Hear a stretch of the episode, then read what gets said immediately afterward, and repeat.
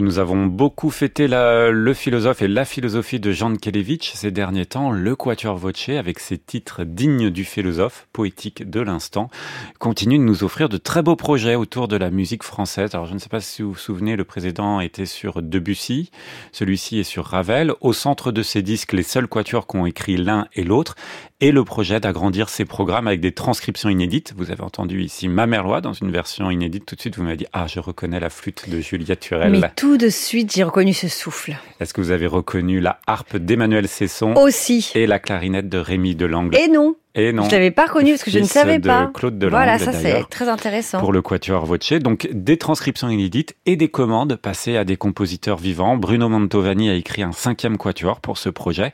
Alors, je trouve que leurs disques sont vraiment de grandes réussites et on se dit à les écouter qu'il s'agit plus d'un collectif que d'un Quatuor classique, tant ils aiment agréger autour d'eux toute une série d'interprètes amis qui passent de disque en disque. Donc, vous disais, Emmanuel Cesson, Julia Turel, Lise Berthaud aussi, sont souvent de la partie. Ce volume, c'est le volume 2, je sais pas combien il y aura de volumes, en tout cas, c'est notre disque du jour. Très beau disque du Quatuor Voce. Et voici donc le Quatuor de Ravel.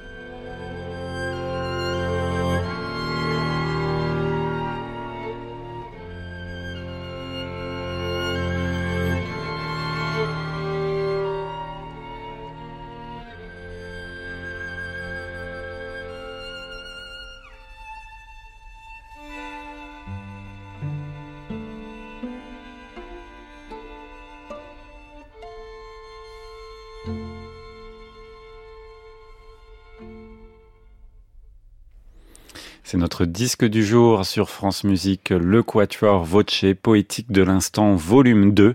Et ici, avec au centre de ce disque, le Quatuor de Ravel, dont nous venons d'écouter le premier mouvement.